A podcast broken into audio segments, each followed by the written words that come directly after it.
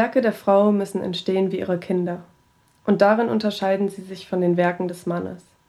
Sie müssen aus ihrem Blut entstehen, in ihrem Leib heranwachsen, von ihrer Milch genährt werden. Sie müssen menschliche Werke aus Fleisch und Blut sein und sich darin von den Abstraktionen des Mannes unterscheiden. Anaïs Nin. Und bevor wir richtig anfangen mit unserer Gästin, sage ich noch mal kurz was zu der Anaïs Nin. Ähm, sie war Autorin und ist 1903 in Paris geboren und 1977 in Los Angeles gestorben. Und äh, bekannt mit ihren literarischen Werken wurde sie vor allem durch ihre Tagebücher, die sie schon im Jugendalter angefangen hat zu schreiben, aber auch mit Romanen und erotischen Erzählungen. Und in diesen Erzählungen ähm, werden halt explizit sexuelle Handlungen dargestellt. Ähm, außerdem hat die, äh, die, die Traumwelt und das Unterbewusste eine riesengroße Rolle für ihre Inspiration gespielt.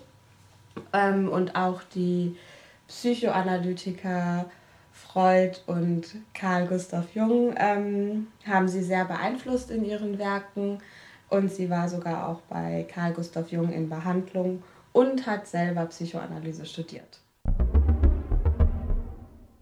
Ja, und damit herzlich willkommen zu unserer sechsten Folge Female Diversity mit dem Titel Es gibt Zeiten, in denen man welkt. Und dafür ist heute äh, Susanne unsere Gästin. Ähm, Susanne ist vor drei Jahren äh, aus dem Allgäu nach Freiburg gekommen und hat hier nochmal als Künstlerin ganz neu angefangen. Und den Rest darfst du am besten einfach mal selber erzählen. Also, ich heiße Susanne Allgeier und bin nach einer großen Zeit in Oberschwaben, die mein Leben bestimmt hat mit Familie, stand ich vor dieser Entscheidung, resignieren oder springen. Mhm. Und ich bin gesprungen und bin seit drei Jahren hier in Freiburg und äh, versuche hier das Leben, das ich mir für mich vorstelle, für mich als Frau, als Künstlerin äh, umzusetzen, mit allen Herausforderungen, die das äh, mit sich bringt. Ich bin Autodidaktin als Künstlerin. Ich habe mir alles selber von mir raus entwickelt. Ich habe einfach äh, mich bemüht, zu sehr richtig hinzuschauen, zu empfinden, die Dinge in mir zu bewegen und die dann in eine moderne Sprache für die Menschen von heute umzusetzen. Und das bedeutet, dass ich mich immer auch mit Themen beschäftige, ich habe über viele Jahre zu Sarah und Hagar, den beiden Frauen von Abraham, gearbeitet. Ich habe einige Jahre mich mit dem Thema Burnout beschäftigt. Da habe ich Feuer mhm. äh, mit dem Feuer gearbeitet. Dann habe ich zum Thema Schachspiel gearbeitet, das Spiel des Lebens zwischen hell und dunkel, wo es darum geht, sich zu schlagen und zu schützen, mhm. um verlieren und gewinnen.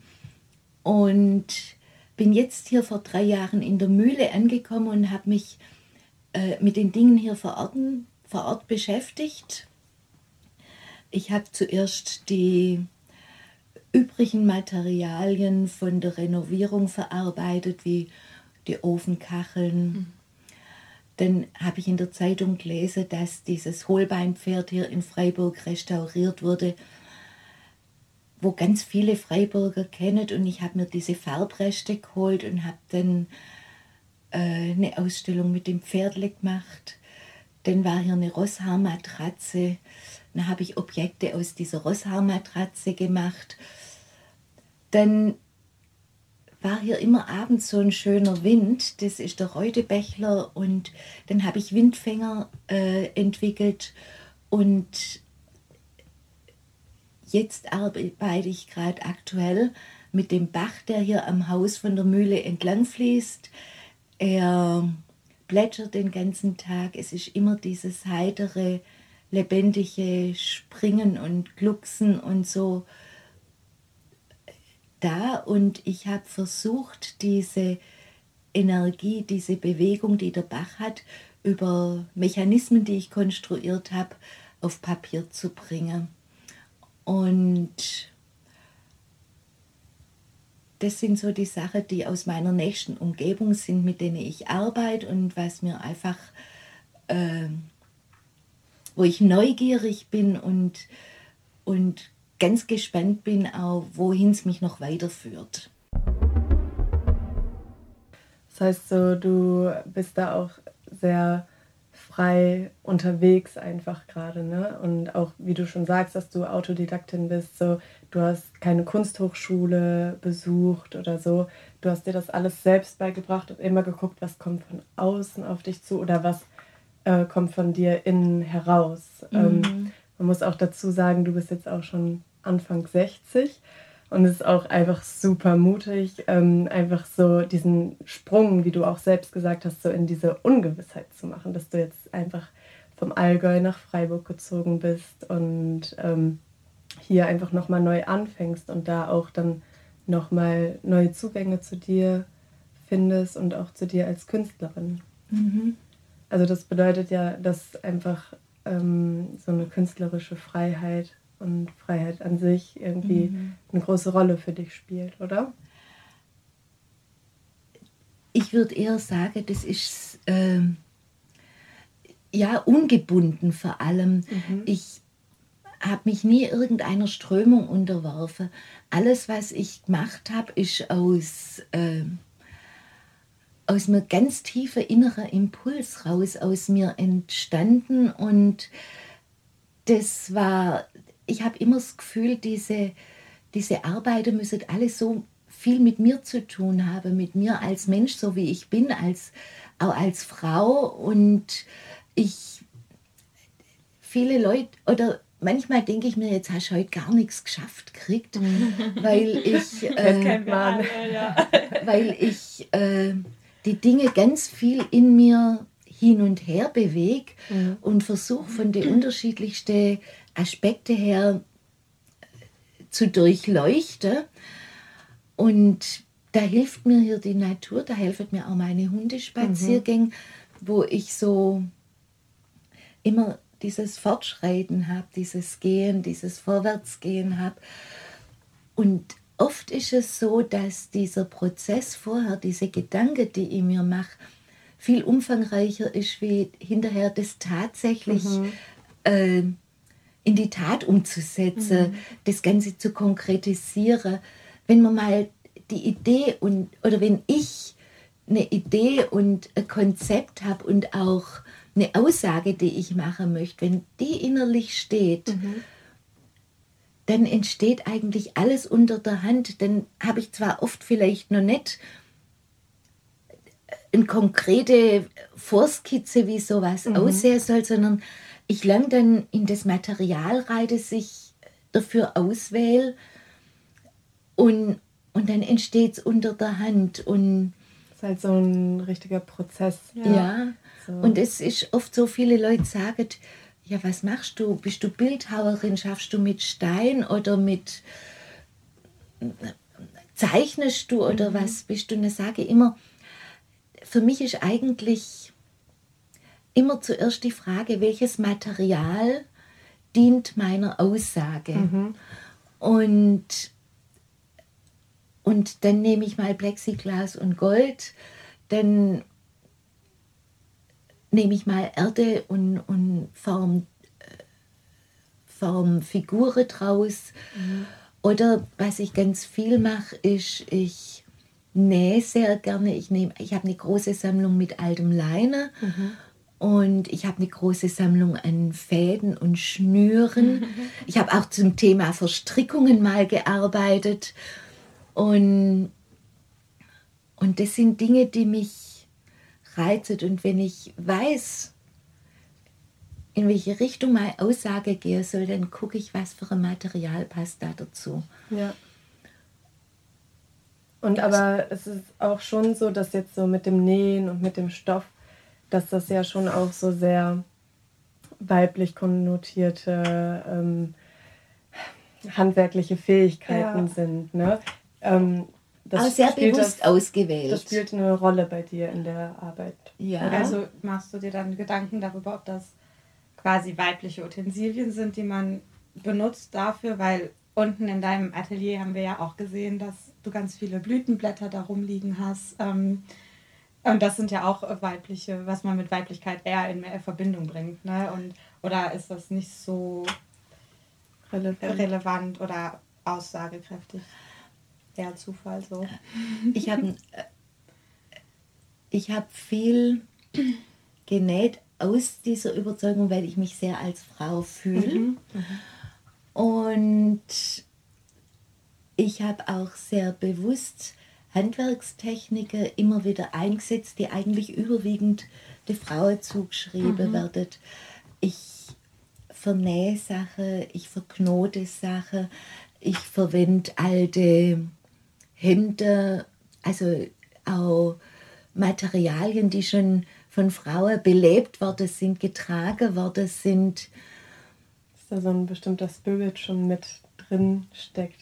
Mit ja, die Inspiration einfach auch und diese Ahnung von Frauen.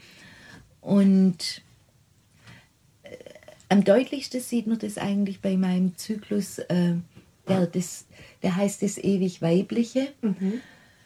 Äh, da habe ich mich inspirieren lassen von dem Bodenseefries, wo so äh, Wandplatten gefunden worden sind, wo so aus prähistorischer Zeit, wo, wo die Brüste sehr stark geformt mhm. waren und dann diese Kreuzform, wie es bei der Kälte war, mhm. die das überschritten hat. Und das war da aus Keramik und ich habe mich inspiriert da davon äh, sechs Arbeiten gemacht. Da habe ich äh, Wäscheleine verarbeitet, alte Kleider, Bettlaken, Frauenhaare, mhm. ähm, Faderröllchen, so diese Sterne, wo der Faden mhm. so im Kreuz drüber gewickelt worden ist. Und habe das alles mit Schnüre vernäht und, äh, und zusammengefügt. Und das war für mich eigentlich so ganz besonders auch eine Auseinandersetzung mit Frau und Weiblichkeit. Ja. Wobei es für mich spannend war. Ihr habt mir äh, mal die Frage geschrieben, was bedeutet Weiblichkeit für mich ganz persönlich? Mhm. Und dann habe ich gedacht, eigentlich, das weiß ich.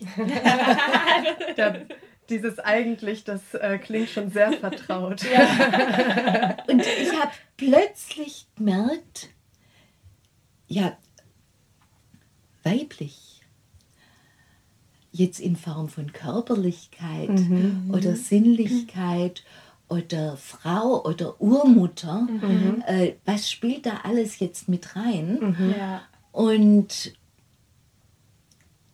ich habe echt bis vorher nicht gewusst, was ich euch zu dieser Frage sagen soll, weil es so viele Aspekte da ja. dazu gibt. Mhm. Äh, Und wo zieht man da auch die Grenze? Genau. Ja. ja.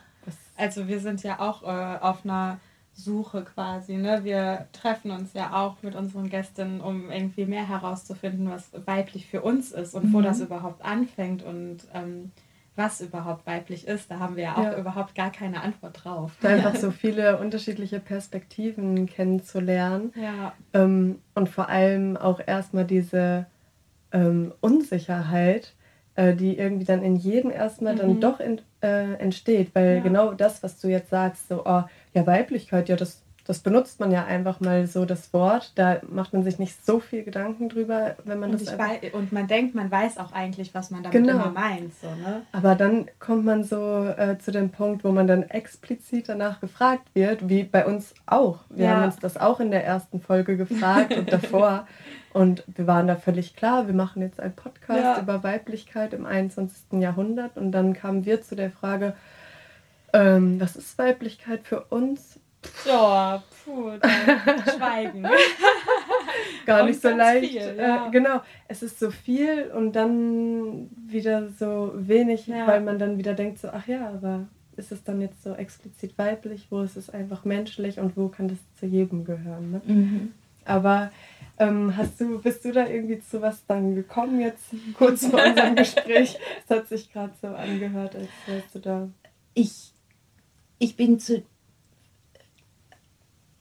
Ich bin zu dem Schluss eigentlich gekommen, ich kann nicht sagen, was weiblich ist, mhm. aber ich kann sagen, ich fühle mich weiblich, mhm. ich fühle mich als Frau, ich mhm. fühle mich auch als Mutter, auch als Urmutter. Ich, und da kommt jetzt, glaube ich, auch dieses Zitat dann in, ins Vom Spiel, Anfang, genau. ja. äh, wo, wo ich das Gefühl habe, in meinem Leben gab es zuerst die Phase, wo, wo ich tatsächlich Kinder geboren habe und, und Kinder großzogen habe und mich mit dieser Mütterlichkeit beschäftigt habe. Und jetzt habe ich das Gefühl, ist es eher so, dass ich versuche, geistige Kinder mhm. äh, zu hegen und zu pflegen und zu nähren und mit denen mich in die Welt stelle. Mhm es ist auch immer schwierig, diese innere Dinge wirklich zu zeigen, auszustellen, weil man macht sich auch unglaublich verletzlich, ja, total, wenn man ja. das, wenn man so viel von dem, was einen innerlich so bewegt, mhm. auch nach außen transportiert. Ja. Mhm. Man gibt einfach unheimlich viel von sich preis. Ja, ne? total. Ja. Von Prozessen, die in einem so vonstatten gehen und was einen umtreibt. Ja, total. Mhm. Ja. Ja, und, und das Spannende ist eigentlich,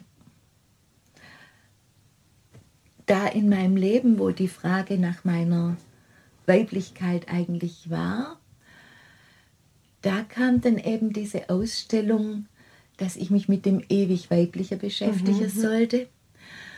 Und jetzt kam, kamt ihr mit der Frage wieder und ich glaube, dass man im Leben einfach auch immer wieder an Schnittstelle hingestellt wird, wo plötzlich der Fokus auf was gerichtet wird. Und es wird sicher auch mich in der nächsten Zeit noch begleiten und ich werde sicher noch öfters über den Impuls, den ihr auch mir gegeben habt, jetzt einfach mich da mal damit zu beschäftigen, auseinandersetzen und vielleicht finde ich ja irgendwann mal noch eine Antwort darauf. ja. ja, aber es ist ja auch total, also ich finde es auch total schön, dass das für so viele Frauen mhm. ein ein ständiger Prozess ist, ne, der irgendwie keine klare Antwort hat, sondern mhm. ähm, es kann immer wieder was Neues dazukommen, mhm. wenn man an unterschiedlichsten ja. Schnittpunkten Und jetzt Leben. kam zum Beispiel noch dazu, ich bin zum einen im Berufsverband Bildender Künstler und zum anderen bin ich in der GEDOC. Mhm. Das ist eine Vereinigung, wo Künstlerinnen und Kunstförderinnen zusammenkommen. Also explizit auch für Frauen. Ja, und die haben sich als Gruppe organisiert und haben für die 900-Jahr-Feier in Freiburg, wollten die Frauenpersönlichkeiten aus Freiburg äh, in den Fokus richten, die ja oft auch einfach untergegangen mhm. sind. Und wir haben da eine Stadtführung gemacht und sind an Plätze gekommen, wo überall Frauen waren, wo in Freiburg die Hexer verbrannt worden mhm. sind, wo äh, die erste Richterin war.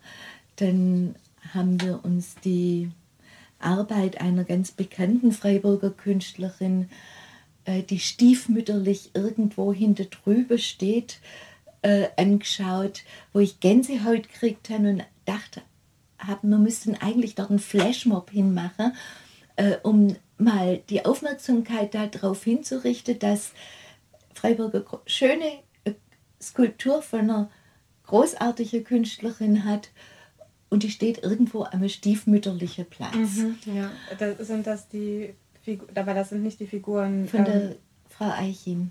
Aber das sind in der das, Uni stehen genau, die. Genau, die stehen in KG1 mhm. an diesen genau. Treppen, wo man da hochgehen ja. kann. Ja. ja. Ja. Das ist schon auch interessant, dass es einfach in so vielen geschichtlichen Bereichen, ob es jetzt mhm. Kunstgeschichte ist ja. oder Politik oder so, dass da Frauenpersönlichkeiten irgendwie immer so marginalisiert wurden. Sie waren schon da, aber sie werden halt irgendwie nicht thematisiert. Ja.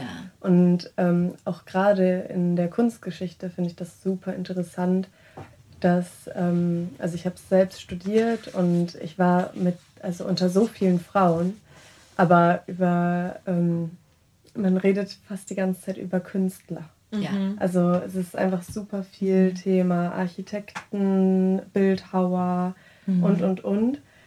Ähm, und das finde ich dann irgendwie super spannend, weil ich so viele Frauen kenne, die einen mhm. ganz intuitiven Zugang zur Kunst haben, auch ähm, sehr gut eine Verbindung zu einem Bild aufbauen können oder zu einer Skulptur oder so. Ähm, aber dabei dann irgendwie so diese künstlerische Schaffenskraft äh, von Frauen wenig präsent ist. Mhm. Irgendwie, mhm. ne? Ja. Und ähm, ich denke auch, dass es diese Künstlerinnenvereinigung gibt, ähm, kommt ja auch nicht von ungefähr. Ja, das hat seinen Grund. Es gibt äh, und die, diese Künstlerin, also die GEDOC, die arbeitet wirklich sehr intensiv dran, dass äh, Künstlerinnen ein Forum kriegen, dass die Unterstützung kriegen und tun sich aber darüber hinaus natürlich jetzt für diese 900-Jahr-Feier den Frauen der Vergangenheit oder der aktuellen Frau äh, widmet, dass man die in den Fokus ruft. Und ich habe mir da die Käthe Fortriede gewählt. Sie war eine Frau, die sie war die erste Journalistin in Freiburg. Mhm. Sie ist 1891 in äh, Berlin geboren und ist 1922 hierher gekommen. Mhm. Und sie hat also den Ersten Weltkrieg mitgekriegt. Sie war jüdischer Abstammung. Mhm. Sie hat 33 ein Berufsverbot äh, erleben müssen. Sie wurde äh, ausgegrenzt. Sie ist dann 39 in die Schweiz gezogen mhm. mit Beginn vom Zweiten Weltkrieg, wo es, man ihr den Aufenthalt nach ein paar Jahren entzogen hat und wo sie dann mit Hilfe von Freunden in die USA gegangen ist und sie war eine begnadete Schriftstellerin, die war humorvoll, sarkastisch und hat sich nach wenigen Jahren Ehe auch von ihrem Mann getrennt mhm. und ist in den 20er Jahren als alleinerziehende Mutter hat die sich durchgeschlagen. Wow. und durch diese Kriegswirren ist sie, also zuerst mit diesem Berufsverbot und dann die Kriegswirren, äh, ist ihr, sie hat immer weitergeschrieben, aber mhm. es ist ihr jede Möglichkeit, damit in die Öffentlichkeit zu kommen, genommen gewesen. Ja. Und sie hat eben in dieser Zeit, wo sie mit ihrer Gabe so verloren war mhm. und kein Forum gesehen hat, hat sie das Buch geschrieben, es gibt Zeiten, in denen man welkt. Ah ja. So und der Titel dieser Folge. Genau. genau. Und das Tragische an der Geschichte ist, sie ist dann in den USA, hat sie nie Boden unter die Füße gekriegt. Sie hat als Putzfrau, als Kindermädchen und Haushälterin äh, eher schlechtes und ärmliches Leben mhm. macht und ihr gesamtes literarisches Werk ist erst nach ihrem Tod mhm. aufgegriffen worden. Und ich denke, das ist das Schicksal von ganz vielen Frauen, dass äh, die zu leben, dass sie so viele Auflagen von außen oft haben, mhm. dass sie sich gar nicht richtig zeigen können mhm. und dass sie oft auch ausgrenzt werden aus Männerdomäne. Also mhm. das war ihr sicherlich anfänglich so gegangen. Sie hat viel für Frauenrechte gekämpft und mich hat es einfach so berührt, dass eine Frau erst nach ihrem Tod einen Erfolg erfährt, den man ihr eigentlich so von Herzen zu Lebzeiten gewünscht mhm. hat. Ja. Und das ist ja auch bei vielen Künstlern. Ja, so. total. und ihr habt vorher mal gesagt, wegen diese Blüteblätter. Und ich habe da einfach so dieses, äh, dieses Bild von einer Installation gekriegt. Ich sammle Blüteblätter, Blütesymbol für Frau. Die Käthe Fortriede hat auch Blumenthal als äh, Mädchenkaiser. Mhm. Und ich will die trocknen und diesen diesen Verwelkungsprozess, dieses Fahlwerte, Blasswerte, Trockenwerte, äh, zerbrechlich sei, das möchte ich sichtbar machen, mhm. möchte ich spüren. Als Teil des äh, Älterwerdens. Genau. Prozess. Und ich bin ja einiges älter wie ihr. Ich bin äh, Mitte 60 und ich merke auch an mir, wie dieses, äh, ich, ich habe alle Kräfte dieser Welt, wie sich das einfach verändert und vielleicht nur Besonnenheit weicht, manchmal aber auch, dass, dass man einfach das Gefühl hat, ich habe die Kraft nicht mehr so, mhm. äh, um diese Berge zu versetzen. Und ich sehe mich da schon auch so mit meiner Endlichkeit aus, in, in, mhm. äh, äh, dass ich mich da damit auseinandersetzen muss. Und was ja da, auch irgendwie total schön ist, oder? Dass wenn ja. du gerade so einen Neuanfang ähm, ja startest und dich trotzdem gerade irgendwie mit Endlichkeit auseinandersetzt. Es schafft ist, Intensität. Ja, das kann ich mir gut ja. vorstellen. Also, ich finde auch gerade, was du sagst äh, mit dem Neuanfang und was du gerade gesagt hast, irgendwie, dass du da nicht mehr so die Kraft siehst. Ich denke, sie verlagert sich einfach. Also ja. ich habe da total den Respekt vor, dass du einfach vor drei Jahren ähm, dein Leben im Allgäu aufgegeben hast und dann so mit Sack und Pack einfach hierher gekommen bist und dir jetzt einfach komplett alleine hier dein Leben und ähm, ja auch deine künstlerische Welt wieder neu aufbaust. Ich finde, das ist sowas von kraftvoll Voll. und mutig. Ja. Ähm, ich denke, es ist halt vielleicht eher, dass sich das mehr um dich zentriert. Was, was denkst du dazu? Das ist weniger eine bewusste Entscheidung als äh, etwas, was von außen von mir gefordert ist. Mhm. Also ich könnte mir es durchaus vorstellen, mal hier mit jemand und also einfach so im Austausch zu sein. Ich habe noch nie in meinem Leben ganz alleine gelebt. Ja.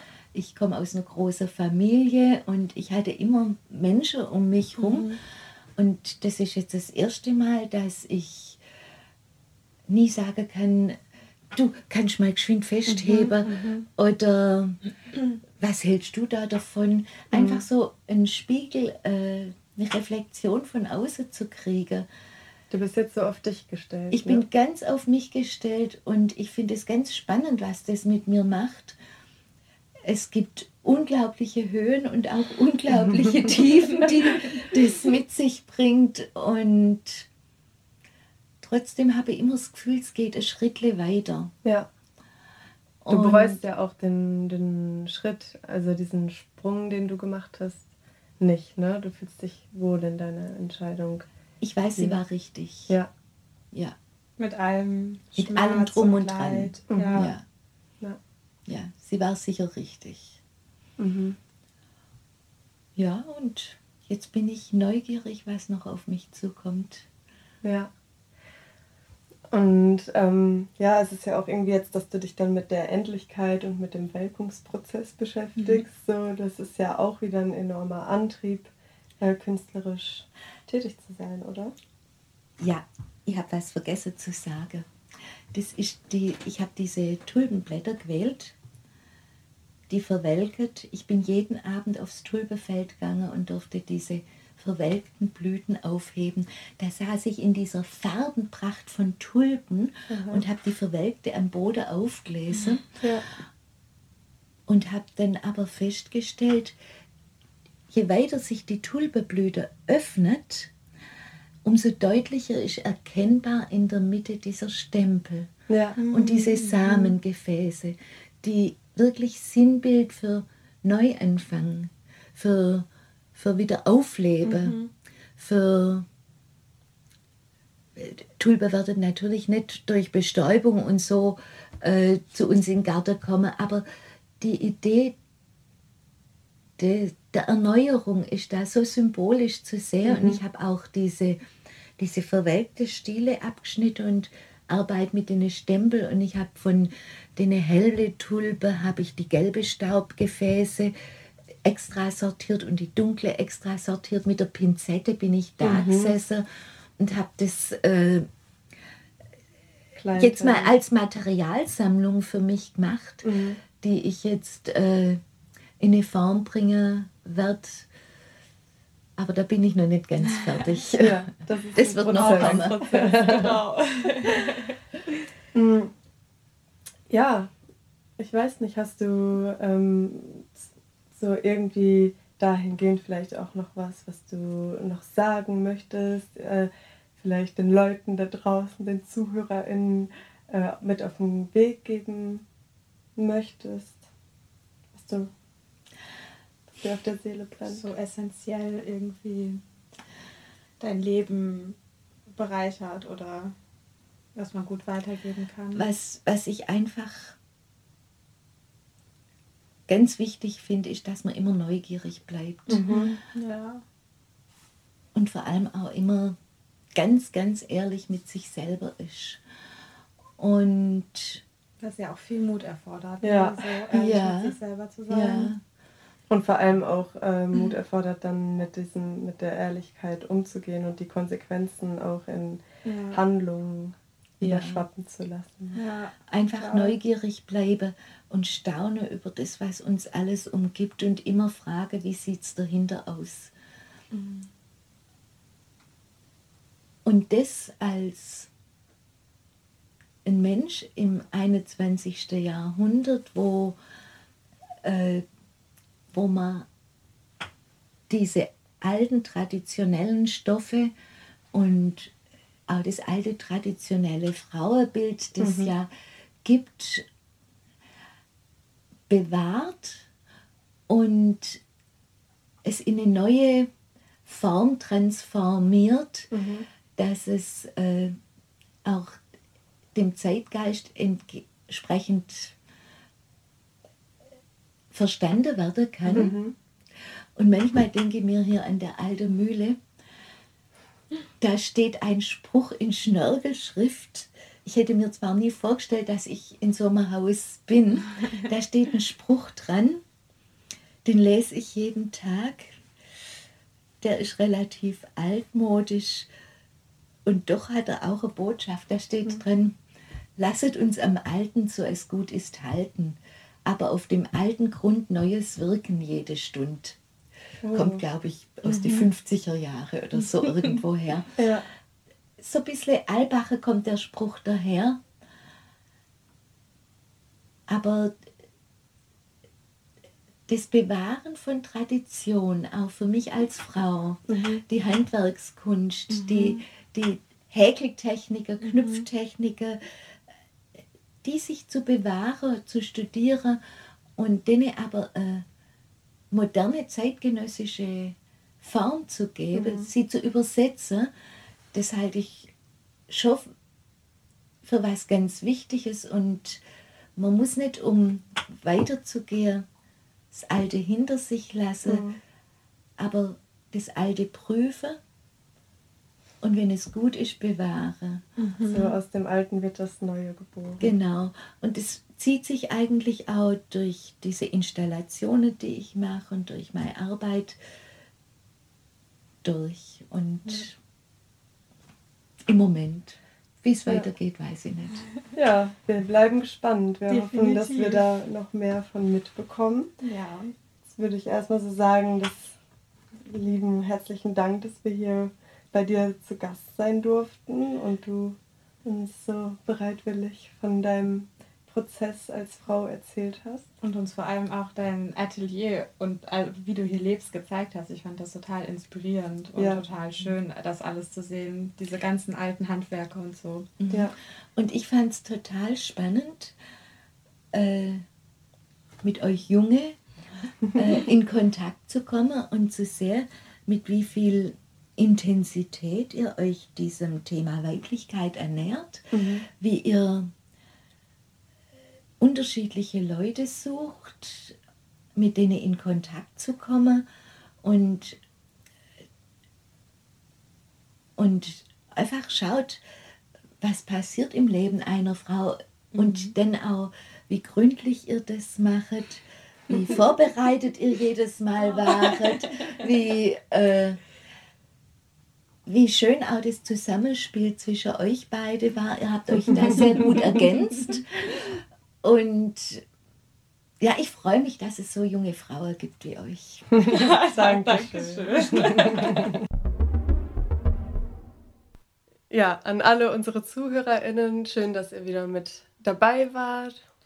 Und vielleicht habt ihr auch aus der Folge mitgenommen, dass man nie zu alt ist, um mutig zu sein. Ja, und damit könnt ihr gespannt bleiben auf noch mehr Female, Female Diversity. Diversity.